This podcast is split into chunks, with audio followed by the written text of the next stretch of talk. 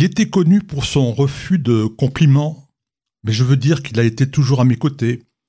C'était ma force et même mon guide. Celle qui parle ainsi de son mari, c'est la reine Élisabeth II.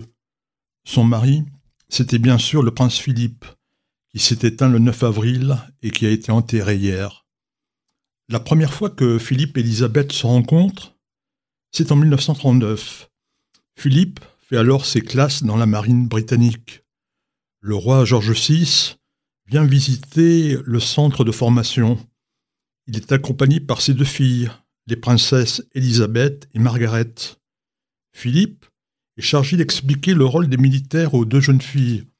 Il a 18 ans, Élisabeth a 13 ans et sa sœur Margaret a 9 ans. C'est le coup de foudre. Élisabeth tombe sous le charme de Philippe et c'est réciproque. Mais la Seconde Guerre mondiale éclate et ils doivent attendre le 20 novembre 1947 pour se marier. Le jour du mariage, Philippe reçoit le titre de duc d'Édimbourg. Le roi George VI tombe malade. Il meurt le 6 février 1952. Élisabeth II est couronnée le 2 juin 1953 et Philippe devient le prince consort. Suivant le protocole, il devra rester toute sa vie trois pas derrière la reine.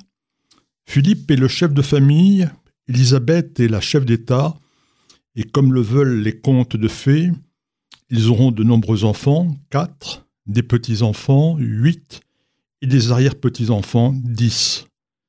Mais euh, le prince Philippe ne reste pas inactif. Il préside ou parraine de nombreuses organisations, plus de 700, et il se donne trois priorités. Il veut encourager le développement de l'industrie, une meilleure éducation pour tous les Britanniques, et aussi, il s'engage dans la défense de l'environnement. Et c'est tout à fait naturellement qu'il accepte de donner des conférences pour le KKL de Grande-Bretagne, où il parle des victoires d'Israël contre le désert. Le prince Philippe est l'invité régulier des organisations juives, car plusieurs événements le lient aux Juifs et à Israël. Philippe est né le 10 juin 1921 à Corfou, avec les titres de prince de Grèce et du Danemark. Mais son oncle, le roi de Grèce, est destitué et toute la famille doit s'enfuir après la guerre avec les Turcs. Philippe choisit d'étudier en Grande-Bretagne et fera la guerre dans la marine. Pour son comportement héroïque, il sera décoré par la Grande-Bretagne, la France et la Grèce. Philippe a quatre sœurs, qui elles choisissent de s'installer en Allemagne. Trois d'entre elles épousent des nazis. Philippe ne les invitera pas à son mariage. De même, il déploie de nombreux efforts pour marginaliser le duc de Windsor. L'oncle d'Élisabeth II, le roi Édouard VIII, avait abdiqué officiellement en 1936 pour épouser une divorcée américaine, Wallis Simpson. Mais elle est aussi la maîtresse de l'ambassadeur d'Allemagne à Londres, von Ribbentrop, qui deviendra plus tard le ministre des Affaires étrangères d'Hitler? Wallis Simpson lui transmet des documents confidentiels car elle a convaincu le roi du bien fondé du projet nazi. Le couple devient trop gênant pour le gouvernement britannique qui encourage l'abdication. Preuve supplémentaire de la duplicité du couple, le duc de Windsor et sa femme sont reçus par Hitler en 1937. La mère du prince Philippe, la princesse Alice, elle, a été abandonnée par son mari et elle entre dans les ordres de l'Église orthodoxe. En 1949, elle se rend en pèlerinage en Terre Sainte. Elle meurt vingt ans plus tard au palais de Buckingham. Alice avait émis le souhait d'être enterrée à Jérusalem auprès de sa tante, la grande duchesse de Russie. En 1988, elle est inhumée à l'église Sainte-Marie-Madeleine sur le mont des Oliviers. Et en 1994, le prince Philippe vient se recueillir sur la tombe de sa mère. C'est la première fois depuis l'indépendance qu'un membre de la famille royale sera en Israël. Le duc d'Édimbourg se rend aussi à Yad Vashem, car à titre posthume, la princesse Alice est reconnue comme juste parmi les nations. Elle était revenue en Grèce et pendant la Shoah, elle a caché à Athènes la famille du député juif Ki Cohen.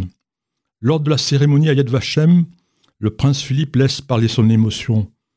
La Shoah a été l'événement le plus horrible de toute l'histoire juive il restera ancré dans la mémoire de toutes les générations. Puis il rend hommage à sa mère, qui avait résisté aux menaces de la Gestapo. Je suppose qu'il ne lui a jamais traversé l'esprit que son acte avait quelque chose d'exceptionnel. Elle considérait sans doute cela comme une attitude parfaitement naturelle envers des prochains en détresse. Le prince Philippe va également saluer des vétérans juifs britanniques de la Deuxième Guerre mondiale.